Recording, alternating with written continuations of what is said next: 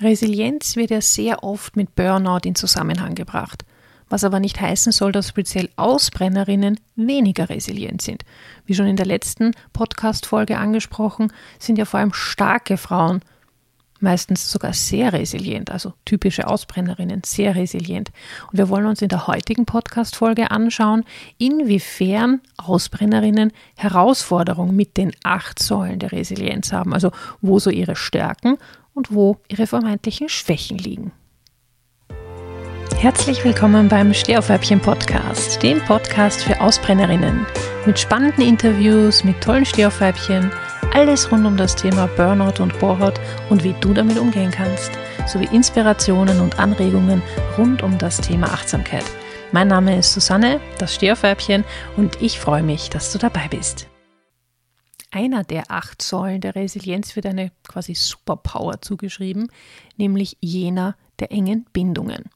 Und da habe ich ja auch letzte Woche in der Podcast-Folge bereits angesprochen, speziell Ausbrennerinnen, starke Frauen tun sich ja sehr schwer damit, sich auf ein soziales Netzwerk zu verlassen, dieses auch aufzubauen und zu pflegen, und zwar dahingehend, dass sie auch selber davon profitieren. Also Ausbrennerinnen neigen ja eher dazu, sich für andere aufzuopfern. Ähm, und wenn sie dann aber Herausforderungen oder wirkliche Krisen in ihrem Leben haben, holen sie sich dann nicht von anderen die Unterstützung, die sie in dem Moment eigentlich bräuchten.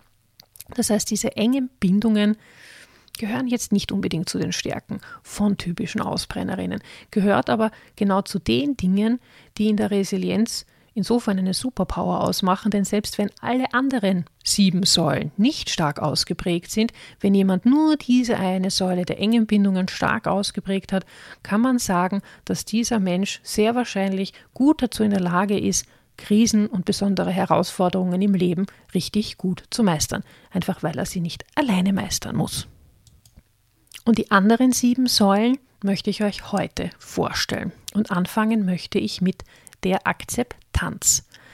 Ähm, mit dem Akzeptieren tun sich die Stehaufweibchen, die Ausbrennerinnen, doch manchmal ein bisschen schwer. Inwiefern?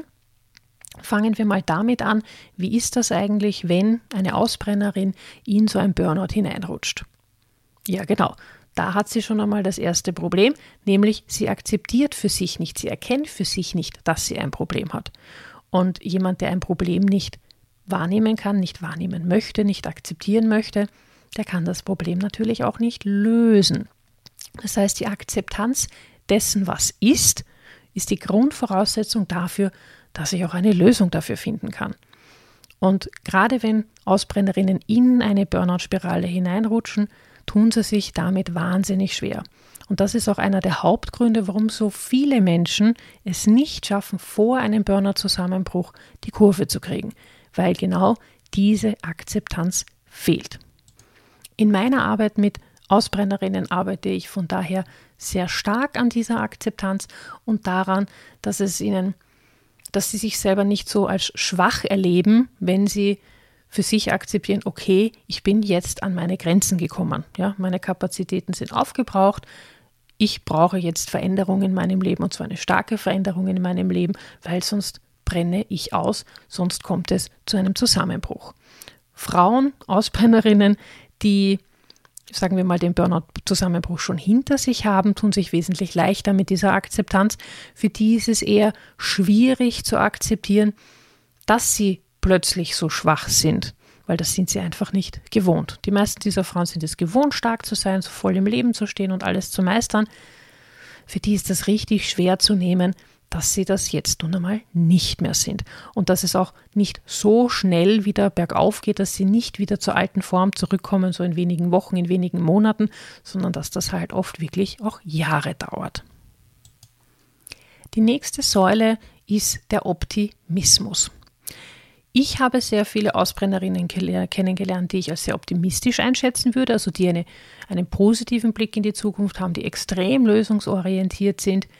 Allerdings, und das ist wichtig, wenn dann einmal das Endstadium eines Burnout-Prozesses da ist, dann ist es oft natürlich so, dass auch Ausbrennerinnen depressiv werden, hoffnungslos werden, keine Perspektiven mehr für sich sehen und dann wird es halt richtig schwierig. Also dann haben auch die keine Hoffnung mehr und dann fällt es ihnen halt auch total schwer, positiv zu denken, ja, sich äh, vorzustellen, dass es wieder besser wird, ja.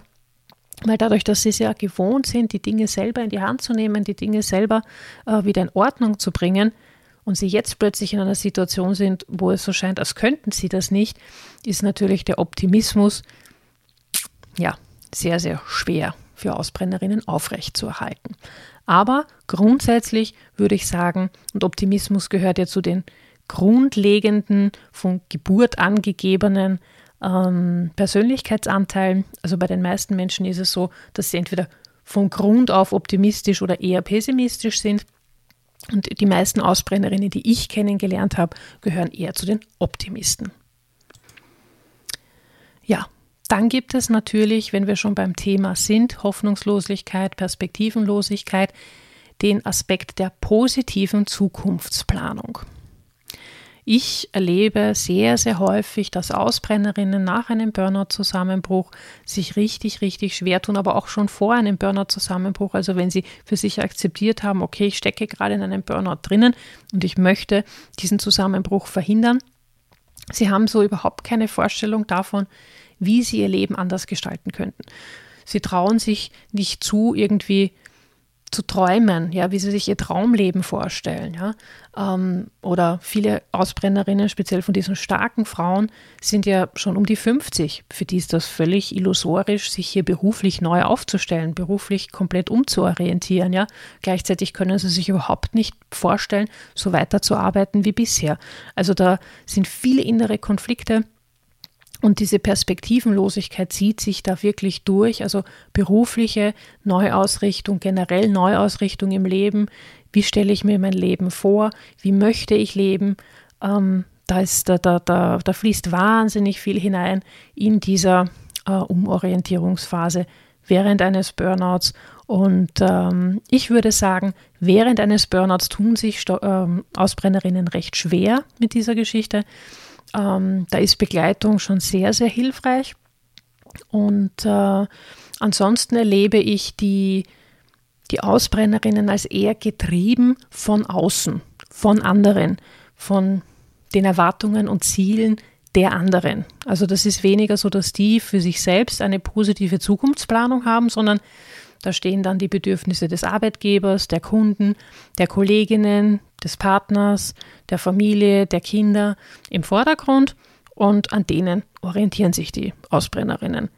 Und wenn es dann zu einem Burnout kommt, stellen sie halt oft fest, dass sie an sich an, an, an ihnen selbst Raubbau betrieben haben, das heißt, ähm, dass sie auf sich vergessen haben.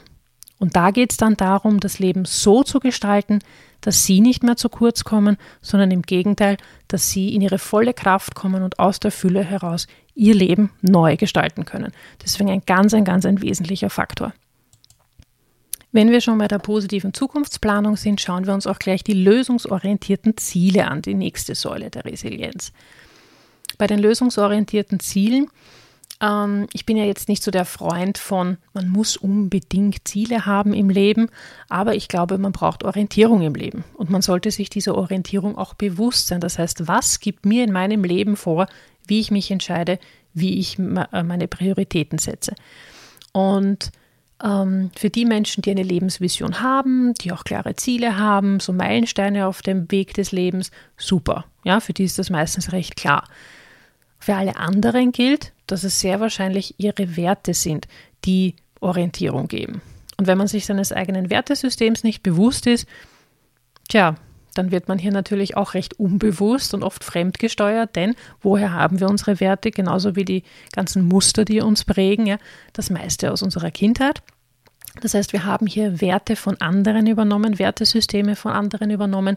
Und wenn wir die selber nie hinterfragen, dann sind die natürlich in unserem System so verankert und wir richten uns nach denen aus, obwohl wir womöglich als Erwachsene schon längst ganz andere Ideologien haben, die aber mit diesen Werten nicht wirklich übereinstimmen. Das heißt, mein Wertesystem sollte ich regelmäßig hinterfragen, sollte ich schauen, okay, was sind aktuell meine stärksten und wichtigsten Werte und auch da setze ich in der Arbeit mit Ausbrennerinnen einen großen Fokus, weil es ganz, ganz enorm wichtig ist, ja, zu wissen, wie man selber seine Prioritäten setzt, was einem wirklich, wirklich wichtig ist, wofür man wirklich, wirklich brennt. Ja.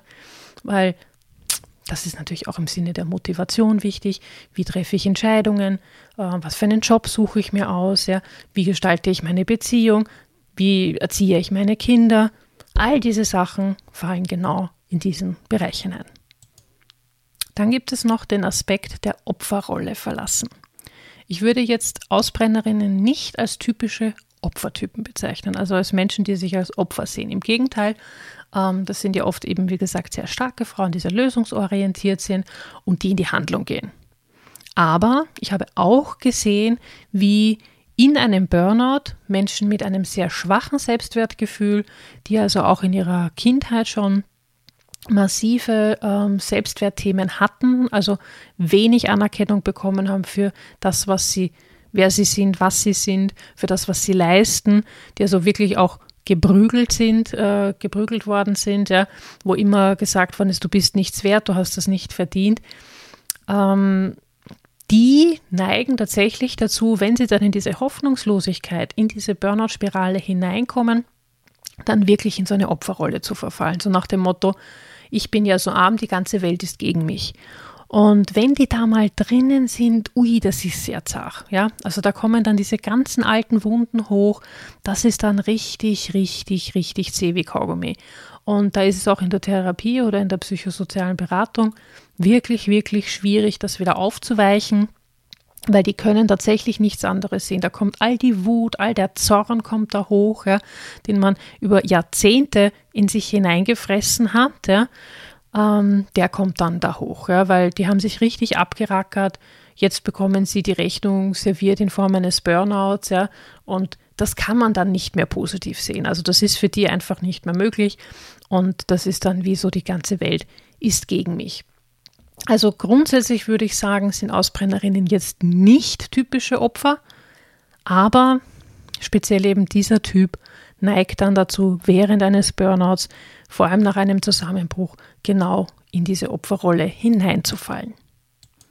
Die letzte Säule gehört einerseits wieder zu den klaren Stärken der Ausbrennerinnen und andererseits zu einer ihrer größten Schwächen, nämlich die Säule Verantwortung übernehmen. Die Ausbrennerinnen, die ich kenne, übernehmen nämlich eher zu viel als zu wenig Verantwortung. Wie meine ich das? Ganz egal, worum es geht, wenn irgendwo etwas vor allem nicht gut läuft, speziell wenn etwas eben nicht gut läuft, gehen Sie davon aus, dass Sie daran schuld sind, dass Sie Verantwortung dafür haben. Sie müssen das jetzt lösen. Das ist jetzt nicht so, dass andere vielleicht auch einen Anteil haben könnten. Und wenn, wird das natürlich entschuldigt und klein gemacht, ja oder dass das System vielleicht hier die Rahmenbedingungen nicht vorgibt, die es braucht. Nee, nee, nee, nee, nee, der Chef sagt, ich muss das machen, also muss ich das machen, ja. Es wird überhaupt nicht hinterfragt, ja, sondern Ausbrennerinnen neigen dazu, einmal für alles Verantwortung zu übernehmen.